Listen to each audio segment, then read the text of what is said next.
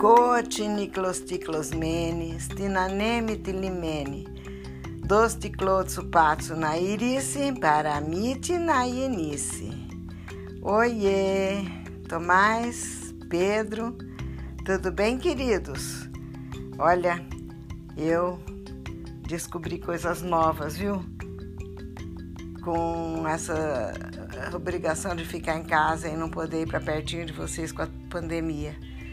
Eu descobri que ficar perto nem sempre fica nem sempre é necessário estar fisicamente. Eu acho que de verdade os encontros mesmo se dão no coração, porque a hora que eu sento e vou contar histórias para vocês, eu tenho certeza absoluta que eu tô junto. Eu, eu só penso em vocês Envolvo vocês no meu amor, envolvo vocês na certeza de que estão atentos, prestando atenção no que vovó conta quando chega aí para vocês e pronto, nós estamos juntos. E aí, o legal é que a gente descobrindo que pode ficar perto de outro jeito, que não precisa ficar fisicamente junto, acaba entendendo que pode ficar perto de outros parentes também, porque a gente descobriu o abraço virtual. E aí é, é uma coisa muito gostosa, porque esse mergulho no passado que vovó está fazendo para contar histórias do passado, dos antepassados, dos ancestrais para vocês, por incrível que pareça, tá me levando a encontrar o futuro. Dá para entender uma coisa dessa? Eu vou explicar para vocês. É uma viagem no tempo, tá? A gente vai para o passado e como tem mais pessoas que têm o mesmo passado, a gente começa a conversar sobre esses antepassados comuns. E aí eu estou descobrindo que os meus primos têm, tiveram netos, é, filhos que eu não conheci e agora eu estou vendo através do virtual. É, eu estou vendo os netinhos deles, eu estou conhecendo netinhos, então por isso que eu estou falando, olha que coisa maravilhosa que ir para o passado remete a gente para o futuro. A vovó não está viajando, não, nem está senil, a vovó. a vovó está explicando coisas para vocês. Vocês têm aí os dois primos mais próximos, tanto geograficamente como é, geneticamente, que são Gabriel e Rafael, né? Que estão morando aí junto pertinho de vocês, vocês podem ver todo dia, são os chamados primos irmãos. Mas depois dos primos irmãos, quando vocês crescerem, também casarem, tiverem filhos, os filhos de vocês todos aí dos quatro moleques que vão se casar serão primos também entre si, mas só que já é não é mais primo irmão, é primo em segundo grau. E assim vai, depois de primo vira parente, é primo em segundo grau, primo em terceiro, parente, depois vira aparentado, depois é descendente do mesmo, mas sempre é uma família e podem estar certos. a gente ama como se tivesse crescido junto. Que negócio maluco que é isso, né? Da genética.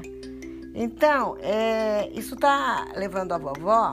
Eu vou contar a história, pode ficar sossegado. Vovó vai contar a história. Pode não ser a história que vocês vão se interessar mais, mas tudo é história. É, isso está levando a vovó a ter uma visão cada vez mais otimista de separação separação, assim, no sentido de, de, de fusão, né? Dos genes das pessoas, das famílias e, e ficar mais e mais é, confortável com a ideia de que um filho mora em João Pessoa, outro em São Roque, outro em São Paulo. Eu tô, descobrindo parentes, é, reencontrando parentes que estão na Bolívia, que estão é, no Rio de Janeiro, que estão na Grécia, que estão em Minas Gerais. Bem, enfim, é, o, o vento sopra, né? O vento sopra, o vento e a vida é muito sábia. O vento faz aquilo que a vida faz também. Ela é sábia, ela acha que eu acho que ela pensa que de vez em quando sim dá uma pulverizada. é bom para depois poder harmonizar que nem as linhas.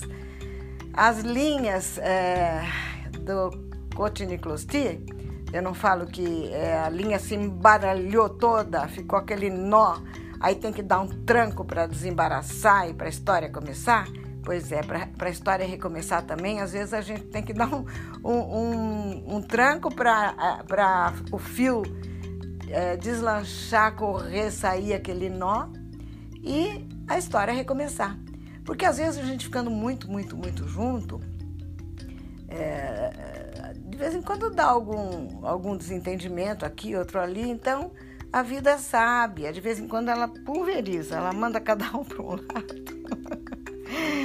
quando dá nó, ela manda cada um para um lado e, e, e, é, e é, é, o que ela faz para dar um jeito que, que eu não sei não, eu acho que às vezes as separações são é, providenciais para novas etapas nos relacionamentos, para que as pessoas possam se encontrar em abraços ainda mais afetuosos. Isso foi tudo feito por Deus, né? Para os reencontros serem sempre ainda melhores. E, e vocês podem estar certo que vocês vão observar ao longo da vida, vocês vão observar isso aí. A vovó, quando tá aí, de vez em quando dá até um cata em vocês, dá uma bronca, né? Fica bravo, vocês ficam bravos com a vovó às vezes. E a gente fica até de mal um pouquinho, mas depois passa. Mas quando a gente tá longe é só uma delícia de, do amor que se sente, da história que se conta e, enfim, a gente vai aprendendo cada vez mais, crescendo, crescendo, crescendo, tá bom? Um dia eu falo para vocês como eu acho que a vida caminha em espirais, em direção ao alto. Mas esse assunto vocês vão gostar de ouvir mais para frente. Vamos falar de reencontro agora. Dessa vez nós vamos falar do reencontro do papu de vocês com a irmã dele. Olha, a gente tá falando que a vida separa, há razões que só Deus sabe. O, o Nico e o Miguel já estavam aqui no Brasil, né? O Miguel, o papu de vocês, Miguel Antônio chegou em 37, o Nico, o irmão mais novo, chegou em 39. E só em 47, depois que acabou a guerra, depois que o, o meu pai, o papo de vocês, soube que o pai dele tinha morrido, e eu nem vou contar aqui outra vez, porque ele já contou, e, e eu não quero é, voltar a falar da dor que ele sentiu. Eu não, não era nascida ainda, mas a minha mãe sempre contou com, com muita comoção como ele ficou destruído quando ele soube que o pai dele tinha morrido. E não vamos entrar nesse assunto não só ficou triste, abalado, destruído, como ele ficou revoltado, sabe? Ele se trancou num quarto, dava murros em todo que era canto, nas paredes, nos móveis. Bravo com o pai dele, bravo com Deus, porque o pai dele, o Deus tinha deixado ele morrer, o pai dele morrer longe dele, que não tinha conseguido vir em tempo de saber que ele tinha casado, que ele tinha uma casinha esperando, enfim, eu não vou entrar nesse, nesse tá arrasado. E tão arrasado ele ficou que ele não queria saber mais de esperar notícia triste da Grécia de jeito nenhum. Aí é, concentrou as atenções dele nas irmãs que ainda estavam lá e principalmente na Vassilia, que ele tinha uma ligação muito forte. Na verdade, ele tinha muita preocupação com a Tuli, né, até mais porque ela estava assim sozinha praticamente. A Vassilia já tinha casado, já tinha filhos. Mas a ligação mental dele e, e, afetiva talvez fosse maior com a Vassilia, porque eles eram mais próximos de idade, né? Brincavam juntos, cresceram juntos e se amavam e eu presenciei até o fim da vida esse amor. De todos eles, aliás, de todos os irmãos, que vocês se amem sempre como os irmãos, né? Filhos do Antônio Miguel se amaram, todos. E se amam até hoje, graças a Deus, os que estão aqui. E, e amam os sobrinhos, enfim. Bom, Aí, aquela preocupação toda com a Vassilia, ele procurou o tio Nicolau, porque ele sabia que lá na Grécia tinha gente morrendo de fome, gente andando com um pé de sapato só, com a mesma roupa sempre, gente perdendo familiares por, por fome mesmo, e nós já contamos por que, que isso acontecia. E é, ele procurou o tio e falou: Olha, é, tio, eu vou eu vou cumprir a promessa que eu fiz para meu pai. Eu vou buscar as minhas as irmãs todas, tem que vir para cá. Nico e eu vamos fazer o que for preciso para trazê-las para cá. Aí o, o, o tio Nicolau, ele se prontificou, não, não, é justo que elas venham E eu vou mandar dinheiro para que eles venham. Aí que meu pai quis honrar a promessa.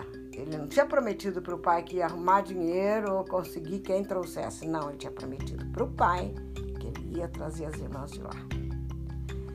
Então, não, tio, nós agradecemos muito. A nossa intenção não é aceitar a sua ajuda. Nós estamos comunicando ao senhor, querendo a sua aprovação, mas o senhor já ajudou bastante a todos nós e o que nós queremos agora é trazer com os nossos recursos. Essa é uma tarefa nossa que nós queremos usar o dinheiro que nós temos aí acumulado na cafeira para isso. E aí o tio perguntou quantos adultos eram, quantas crianças. E ele explicou que eram três adultos e cinco crianças. A tia Vassilia já tinha perdido uma filhinha lá. E a mais novinha era nasceu em 47, entendeu? Foi quando eles vieram para cá. Olha, na, nós vamos, tio, fazer tudo que tiver a nosso alcance para trazer essa nossa família de lá e não vamos deixar de atender o último pedido do pai. Aí foi assim que o tio concordou, eles fizeram tudo que tinha que ser feito, conseguiram trazer a família da Vassilia e a tia Tuli em 1947. Nesse ano, agora eu vou fazer uma parte aqui. Nesse ano, adivinha quem tinha nascido? Além da priminha Joana, lá na Grécia, em fevereiro, dia 24.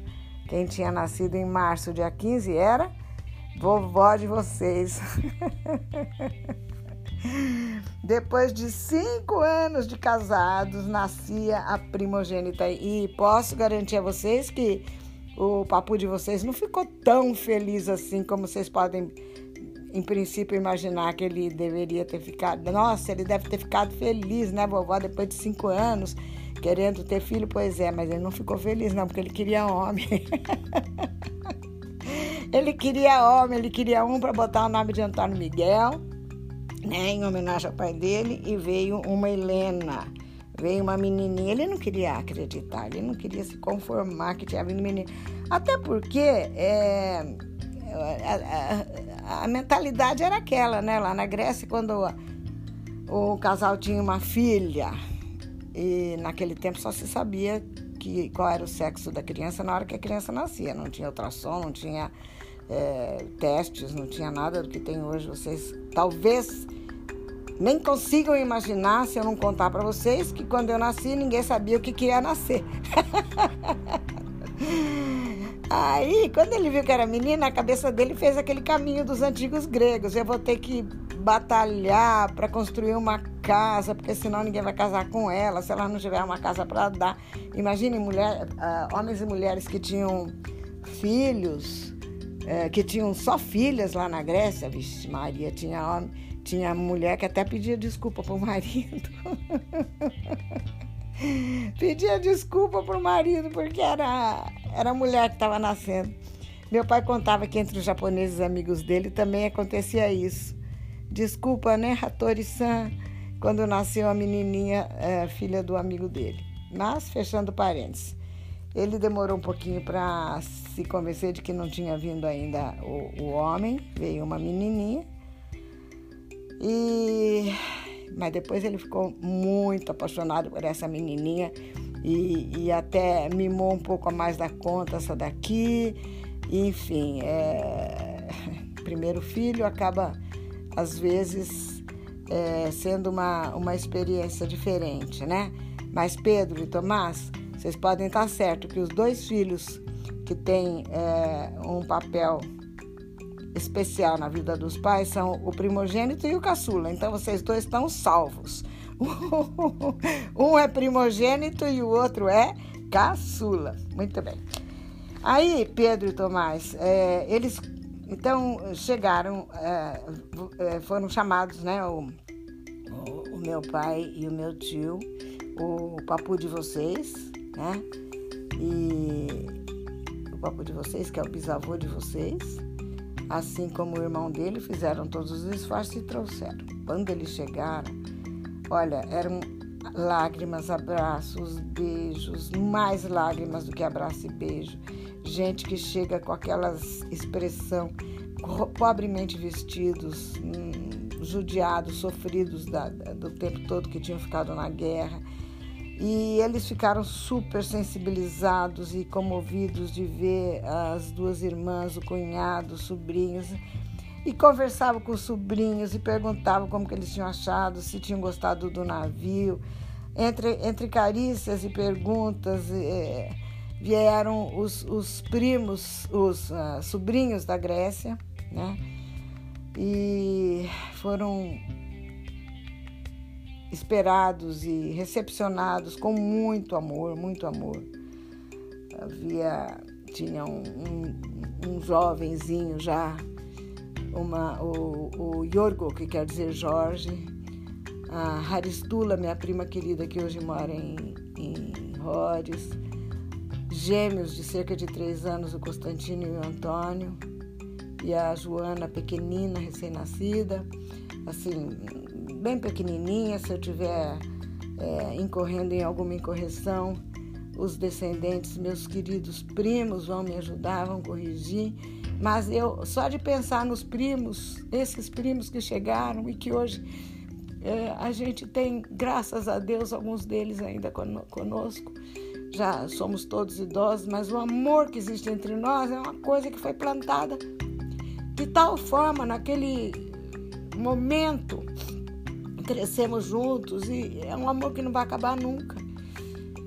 Enfim, pronto, vovó aqui comovida outra vez.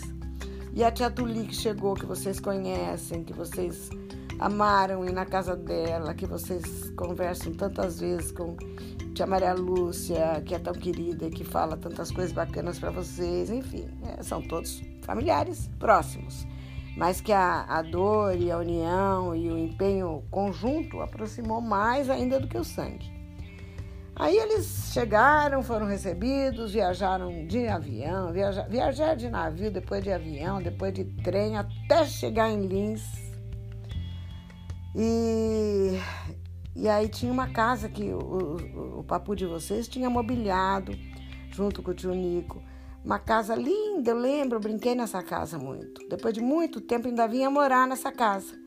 Depois que a tia Vasilia, com o marido, os filhos mudaram para São Paulo, na década de 60, ao final da década de 50, meu pai formou aquela casa e nós viemos morar. Uma casa que deixou muita saudade. Mas quando eles chegaram, vejam só, era uma brasileira chegando. Ela tinha nascido em Cuiabá. Aí, apesar de brasileira, no começo ela custava repetir uma palavra em português, né?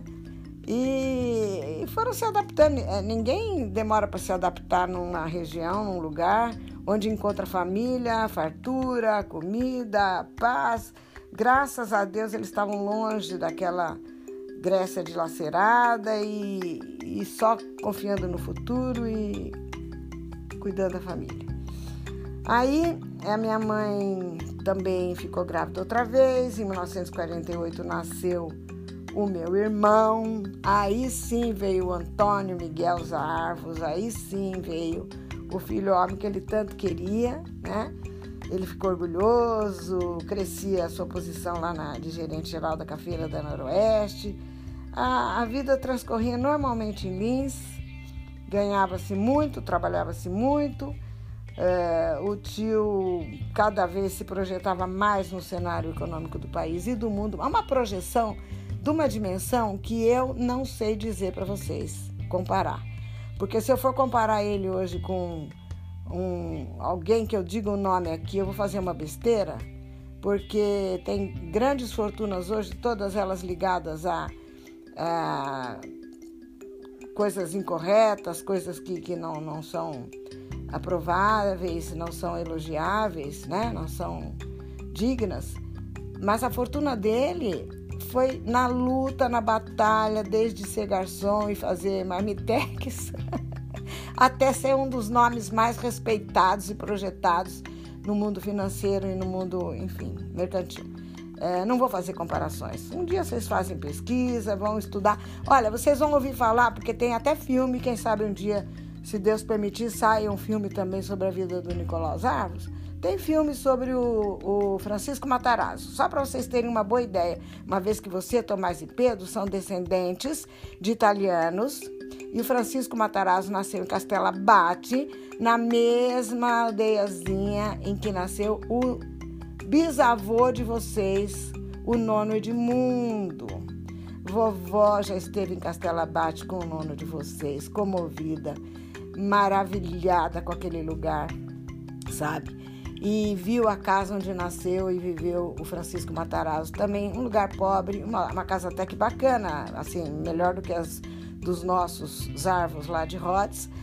Mas pessoa que veio para cá com um barril de, de banha de porco e no naufrágio perdeu até aquilo que ele tinha que era um barril de, de banha de porco, para começar a vida aqui no Brasil. Começou do zero, zero, zero e hoje tem né, esse nome que virou até filme. Conde Francisco Matarazzo. É uma belíssima história e é a casa dele na Avenida Paulista, quando ele era poderoso na, na indústria paulista, na época que o tio Nicolau era poderoso no mundo mercantil financeiro, a casa dele, as casas deles eram próximas na Avenida Paulista, acho que, acho que eram até vizinhas. Então, para vocês saberem o padrão, que ele tinha chegado em 1948. Era recebido pelo presidente da República, foi recebido por Getúlio Vargas e Dutra, e que, que o Dutra governou o, o Brasil entre 1946 e 50.